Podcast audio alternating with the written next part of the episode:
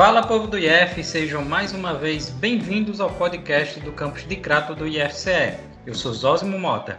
Nesse episódio, vamos bater um papo sobre saúde mental, como parte da campanha do Setembro Amarelo. Mas ó, a gente lembra que esse tema precisa ser abordado sempre, o cuidado deve ser direto e não somente durante esse mês. Oi, gente, aqui é a Alissa Carvalho e hoje a ideia é tentar entender um pouco sobre os sinais que a nossa mente dá de que as coisas não estão bem e o que é que nós podemos fazer pela gente e pelos outros para lidar com isso. Vamos falar também sobre psicólogos e psiquiatras, o uso de medicação e até sobre o impacto da pandemia na nossa saúde mental. Para falar sobre esse assunto, pela primeira vez, faremos um episódio com dois convidados que não fazem parte da nossa instituição a psicóloga doutora Caroline Sampaio, que é especialista em políticas públicas em saúde coletiva, e o médico psiquiatra Dr. Carlos Secundo, que atua na rede de saúde mental do município de Fortaleza. Desde já agradecemos a participação de vocês dois e caso vocês queiram, pode complementar a apresentação de vocês, dar um oi aí para o pessoal. Oi, pessoal. Eu sou Caroline Sampaio. Estou né? aqui para falar um pouco sobre o Setembro Amarelo, sobre a importância de, de se tratar sobre o suicídio, sobre a importância de é, conversar um pouco sobre isso, certo? E vou responder algumas perguntas no decorrer da entrevista. E é isso. Olá, pessoal. Me chamo Carlos Secundo, sou médico psiquiatra. Quero dizer que é um prazer estar aqui. É, atendendo a esse convite para que possamos falar um pouco sobre saúde mental e suicídio. Espero que nessa conversa a gente possa é, desenvolver aí o assunto de uma forma proveitosa, que vocês possam compreender e tratar desse assunto aí que é tão importante. Então vamos lá. Nossa primeira pergunta já vai direto ao ponto. Quais são os sinais em que a gente deve prestar atenção? Como é que a nossa mente diz que as coisas não estão bem? Doutora Carolina, se a senhora quiser começar a responder. O suicídio envolve vários fatores, né? Social, cultural, filosófico. Porém, a existência de um transtorno mental é considerado um fator de risco ma maior, como a depressão, a esquizofrenia ou o transtorno bipolar, entre outros, assim como o alcoolismo, a dependência de outras drogas. Mas, assim, é um fator maior, porém não quer dizer que toda pessoa que tenha depressão ou algum transtorno vá cometer ou vá pensar no suicídio, né? Como nem todo, nem todas as pessoas que, que cometem ou pensam no suicídio são pessoas que têm algum transtorno, né? É, é relativo. Porém, é um fator grande de risco. Então, se tem alguém da família, ou mesmo você, eu, que tem alguma, algum, algum transtorno, ou sintoma de depressão, né, alguma tristeza. Então, aí que a gente deve se preocupar. O suicídio é um, é um fenômeno, né, um fenômeno bem complexo que envolve uma, uma série de fatores né, que, que tem a ver com, com muitos aspectos, não só é, pessoais, emocionais, mas também sociais, né, da forma como a pessoa vive, onde está inserido. Então, tem muita coisa em jogo. O principal fator é, de risco assim associado né, é a existência de um transtorno mental, de fato, como a colega já falou, e a depressão está figurando assim entre os primeiros lugares né, no ranking aí dos transtornos mentais que estão associados ao suicídio. E talvez é, o que a gente pode ficar de olho em relação a sintomas né, para a depressão é, seria a depressão é um estado de humor que é persistentemente né, é associado a uma persistência de tristeza e angústia a maior parte do tempo, ou mesmo uma diminuição do prazer nas coisas que habitualmente você tem prazer em fazer, uma redução da energia, a sensação de que está sem coragem né, para fazer suas coisas, suas tarefas. E o principal fator de risco, né, o principal sintoma dentro de um quadro depressivo e que está associado ao suicídio é a desesperança. Então, a dificuldade de fazer planos, né, é, a dificuldade de olhar para o futuro de uma, com uma perspectiva é, mais realista, isso faz com que a gente acenda um pouco a luz para ter é, mais cuidado nessa associação entre depressão, quadro depressivo e suicídio. Quando a gente percebe esses sinais, é, o que é que podemos fazer e quando percebemos é, essas questões em amigos, familiares, parentes, é como devemos proceder diante de sinais, né, como esses que, que vocês comentaram até agora? É, quando percebemos, né, em um amigo, alguém da família, que existe esse quadro, né, que o Dr. Carlos falou, de depressão, de tristeza, isolamento social, enfim, que devemos fazer? Primeiramente, acolher né, essa pessoa, tentar ouvir, tentar aconselhar como familiar e e tentar buscar um tratamento, né? Tentar buscar incentivar esse tratamento, procurar uma ajuda, procurar uma ajuda psiquiátrica, uma ajuda psicológica para esse para essa pessoa. Né? Então, assim, acolher, ouvir, tentar deixar de lado os julgamentos, né? Porque existe muito o preconceito, que, que, não, que depressão é frescura, enfim. Então, é justamente acolher essa pessoa e tentar ajudar de forma que essa pessoa procure um, um tratamento adequado.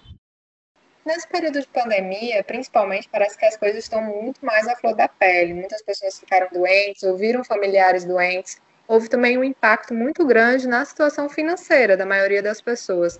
Quais vocês acham, quais vocês estão vendo que são os efeitos desse momento de pandemia, de isolamento, na nossa saúde mental de uma forma geral?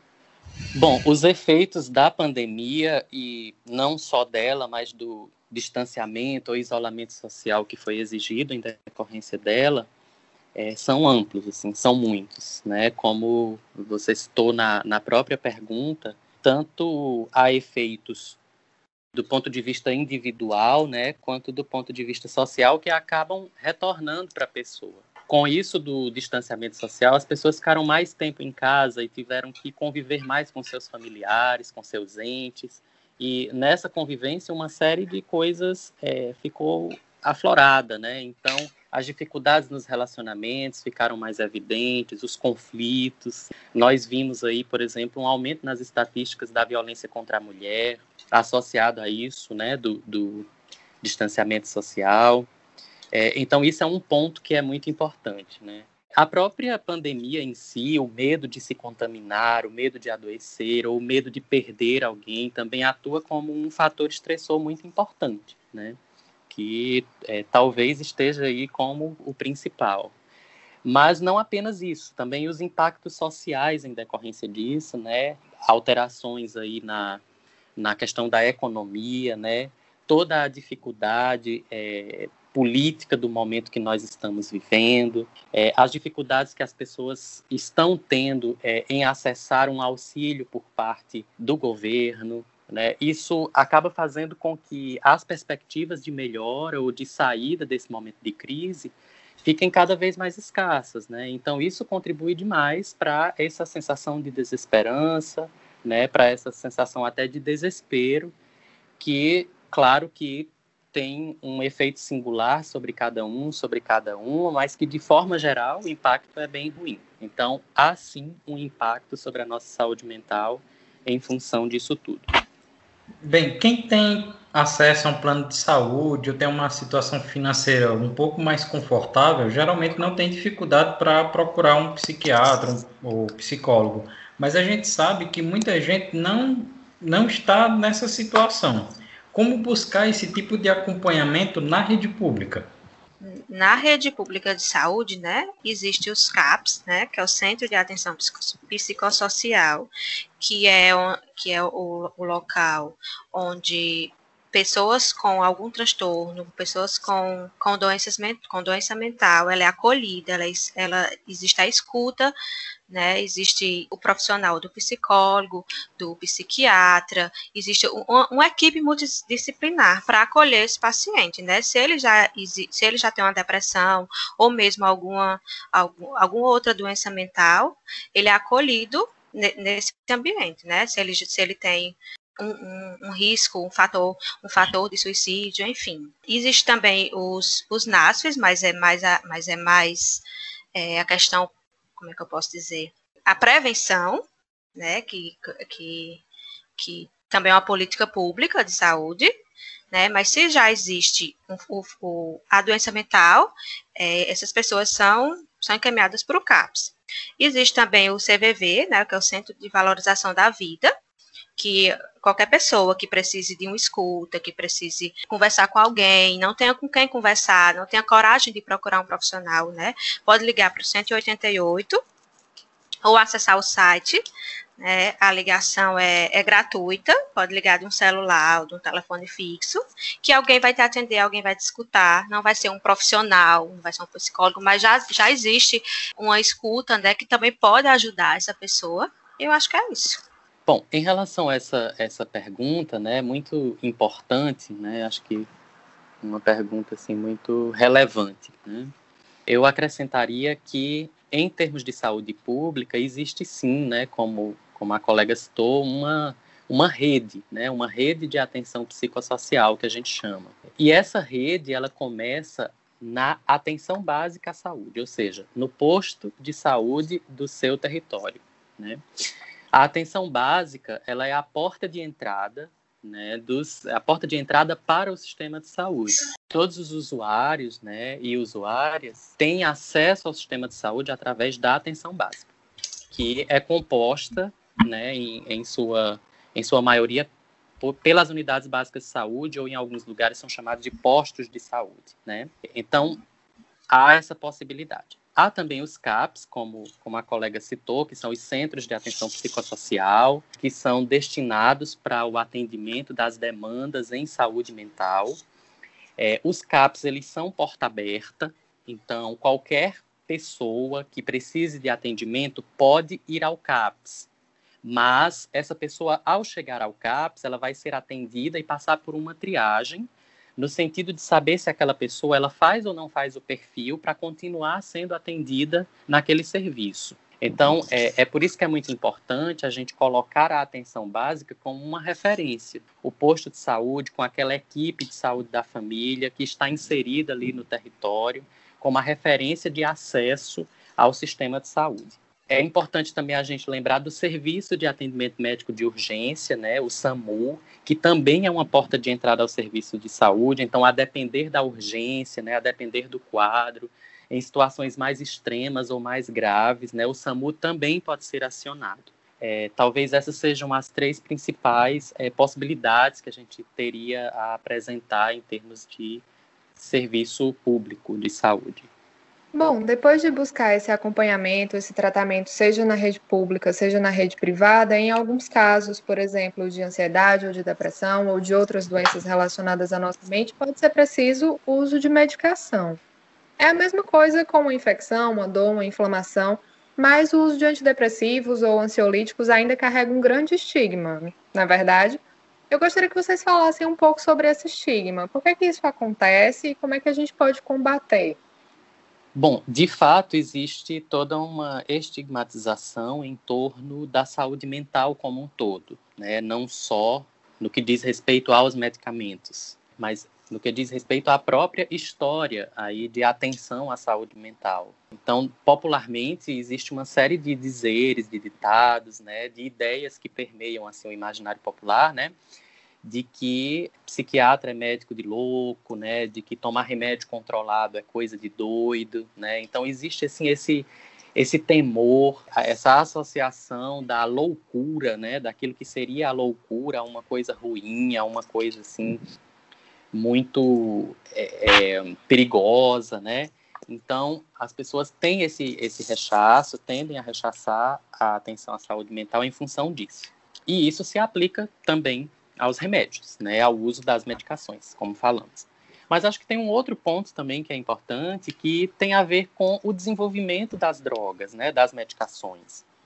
Ao longo do tempo, nós, quando não tínhamos ainda tanto conhecimento da farmacologia, né, dos mecanismos das substâncias, essas substâncias elas eram muito carregadas de efeitos colaterais, né? Então, é muito comum também no popular alguém dizer fulano tomou remédio psiquiátrico, tomou remédio controlado e ficou dopado.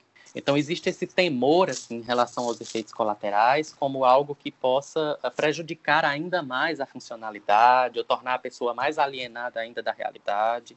Então, tudo isso está associado a esses, essas medicações mais antigas. Hoje em dia, nós já temos uh, possibilidades bem melhores, ainda bem. Nós temos é, medicamentos que estão acessíveis, inclusive, na, na rede pública de saúde, né, e que tem uma, uma faixa assim, de efeitos adversos, né, de efeitos colaterais bem menor. Então, isso faz com que essas medicações elas sejam bem mais toleradas. E a última coisa que é importantíssima é que se essa medicação ela é bem tolerada, então o tratamento é mantido. E manter o tratamento é um fator de proteção, né, em relação a muitos desfechos no que diz respeito à saúde mental, inclusive o suicídio. É, como ele falou, né, o estigma não se dá apenas na medicação que o paciente possa, possa vir tomar.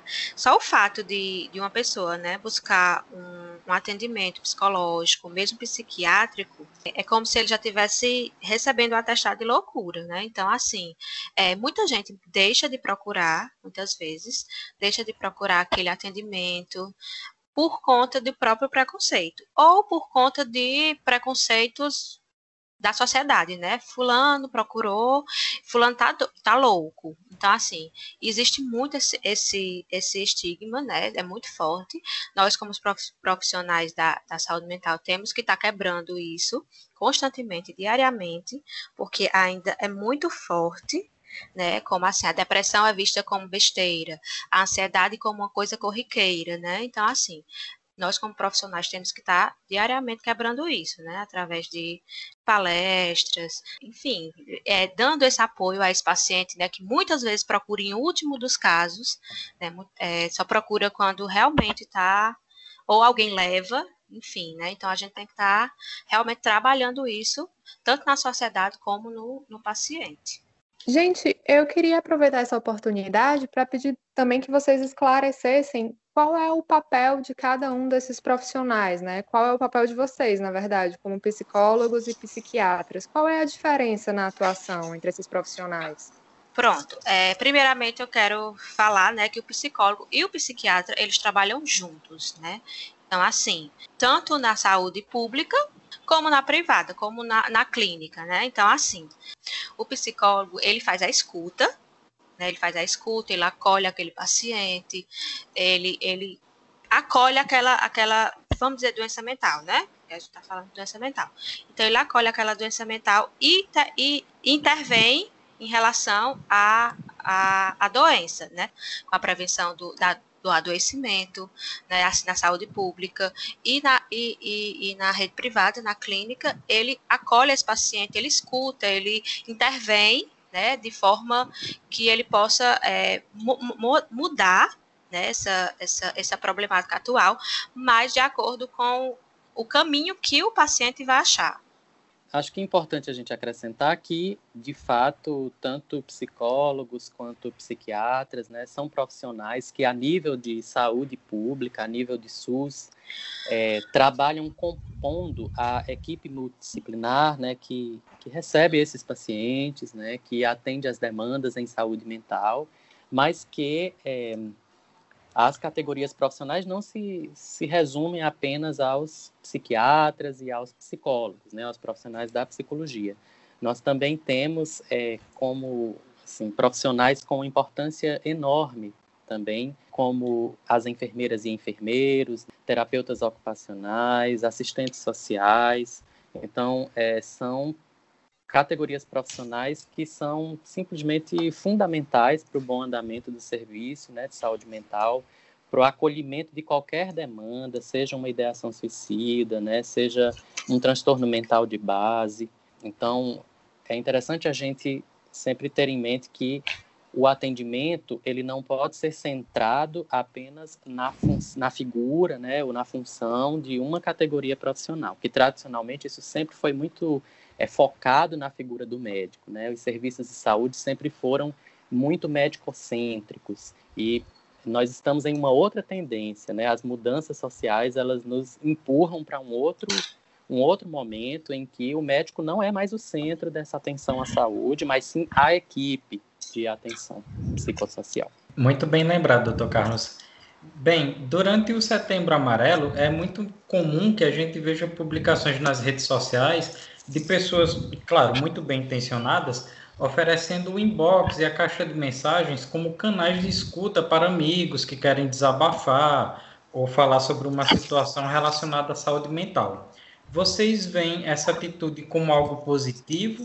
E, por favor, né, falem um pouco sobre a escuta terapêutica e a diferença entre desabafar com um amigo e fazer uma sessão com um psicoterapeuta, enfim, com alguém que seja profissional da saúde específico para a saúde mental.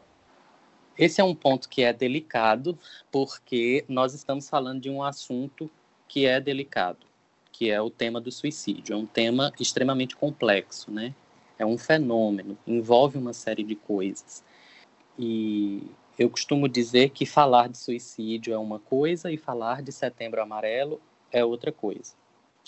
Em relação a essa atitude, né, de é, se colocar à disposição para para ouvir, né? Enfim, eu acho que pode ser positiva no sentido de demonstrar um cuidado, de demonstrar uma atenção e um espaço de acolhida para muita gente que precisa.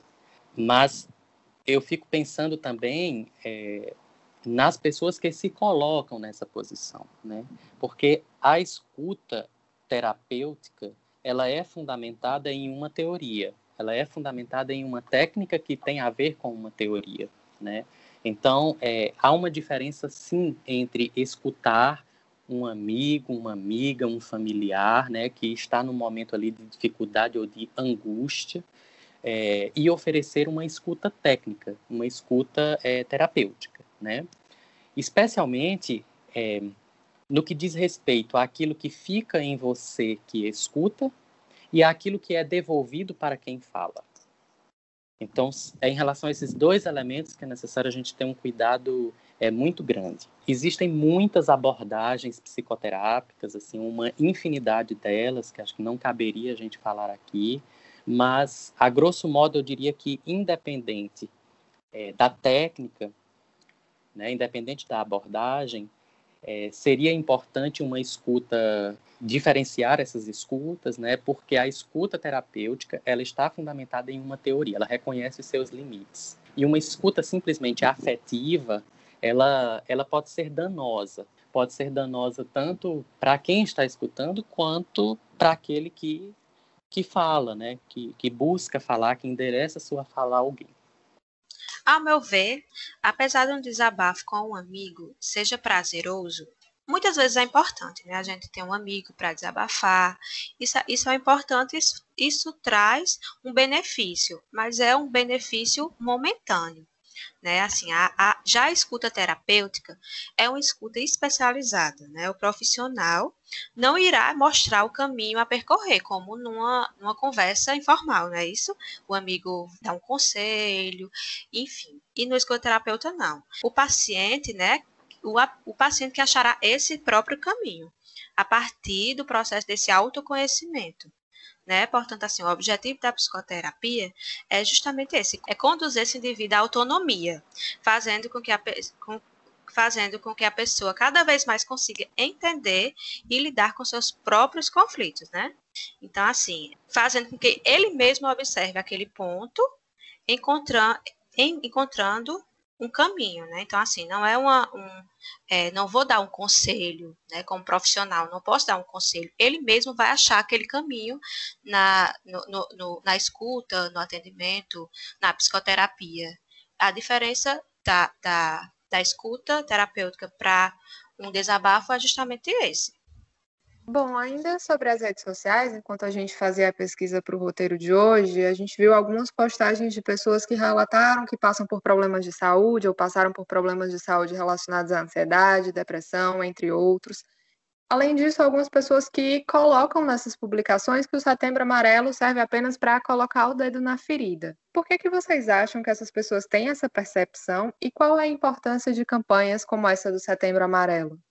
Existe né, um, tabu, um tabu em relação ao suicídio. Então, assim, muita gente acredita que falando sobre o tema, sobre o suicídio, é, vai trazer efeitos negativos. Por exemplo, uma pessoa que já tentou suicídio ou uma pessoa que pensa em cometer um suicídio pode pode vir a cometer por conta de, do, de, dessa, dessa campanha, né? Então, assim, existe esse tabu, existe muito preconceito em relação a isso. É, porém, sabemos que, que o suicídio é um problema de saúde público, né? E como problema de saúde público, ele deve sim ser prevenido, ele deve ser, ser ter, ter, ter uma, a importância necessária, né? Então, assim, preciso prevenir, é, falar, é necessário para entender e prevenir tendo um cuidado, claro que a gente precisa ter um cuidado, né, de como vai abordar, de como vai falar, enfim, mas ele, ele sim deve ser falado, ele sim deve ter a sua importância. Bom, como eu citei anteriormente, falar de suicídio é uma coisa e falar de setembro amarelo é outra coisa, né? Porque o setembro amarelo é uma campanha que parece estar cheia de profissionais muito empenhados e muito bem intencionados nas suas práticas, mas eu acho que é, em muitos em, em, muitos lugares, né, assim, acaba que a gente vê que a, a campanha é executada de uma forma que de fato pode até provocar um desconforto maior nas pessoas. Né? Essa semana eu estava vendo uma rede social e eu vi uma, uma pessoa que postou algo do tipo: Espalhe amor e alegria, porque de dor e sofrimento o mundo já está cheio. E aí embaixo, Setembro Amarelo, campanha de valorização da vida. Acho que é muito, muito importante a gente ter cuidado com o que, que a gente está propagando, né? E qual é o efeito que isso tem sobre as pessoas que estão em sofrimento, porque se a gente parar para pensar, nós estamos lidando com pessoas que estão num extremo, né, num extremo da angústia, a ponto de não achar mais um lugar no mundo. E aí, quando elas se deparam com essa essa mensagem, né, de que se você só tem, né, assim, só tem a falar sobre dor e sofrimento, não há um lugar para você. Então, é importante ter muito cuidado com isso, porque a gente não pode lidar com o suicídio simplesmente dizendo não se mate porque a vida é bela. É necessário acolher a queixa dessa pessoa. Por que, que essa pessoa está vendo como única solução nesse momento a morte? Por quê? Então, essa escuta, que é o que eu chamo de uma escuta técnica, ela é fundamental. Ela é fundamental para que essa pessoa se sinta, inclusive, é, acolhida e à vontade para falar, porque esse é um assunto tão delicado que muita gente esconde. Ideação suicida é uma coisa extremamente frequente, mas que pouca gente fala. E pouca gente fala justamente pela forma como isso é recebido. Então, é, treinar os profissionais, né, colocar os profissionais de uma forma a escutar o que esse paciente tem para dizer e devolver para ele de um jeito mais seguro, né, ou de um jeito que, que abra outras possibilidades que não apenas essa que ele consegue ver no momento, é fundamental. Então, é, acho que o Setembro Amarelo é uma campanha feita por pessoas, por profissionais que em vários níveis são muito bem intencionados, mas acho que é uma campanha que sim, tem muitas falhas, algumas falhas inclusive graves e que peca em alguns aspectos por tratar do assunto de uma forma superficial em muitos aspectos, né? Um assunto tão complexo como esse. Estamos chegando ao finalzinho da nossa conversa, mas a gente sabe que o tema é longo. Alguma coisa que vocês desejam acrescentar sobre o assunto? Alguma dica de como cuidar da saúde mental nesses tempos de isolamento e pandemia? Bom, gente, mas falar de, de suicídio, seja no Setembro Amarelo ou não, e inclusive é muito importante que a gente fale em outros meses, né, de outras cores também. É muito importante porque é oferecer um espaço para pessoas que estão em um momento muito difícil, em um momento de, de angústia extrema. E não existe um outro jeito de atravessar a angústia a não ser tentando falar dela. E endereçar essa fala a alguém que, que receba o que você tem para falar, ainda que seja para falar sobre a vontade de morrer diante da sua situação difícil, é algo muito significativo, né? é algo marcante o meu desejo é que os profissionais, né, todos os profissionais que porventura venham a nos escutar, que estejam atentos, dispostos a ouvir sem julgamentos, né, a receber aquilo que que essas pessoas que estão em sofrimento trazem.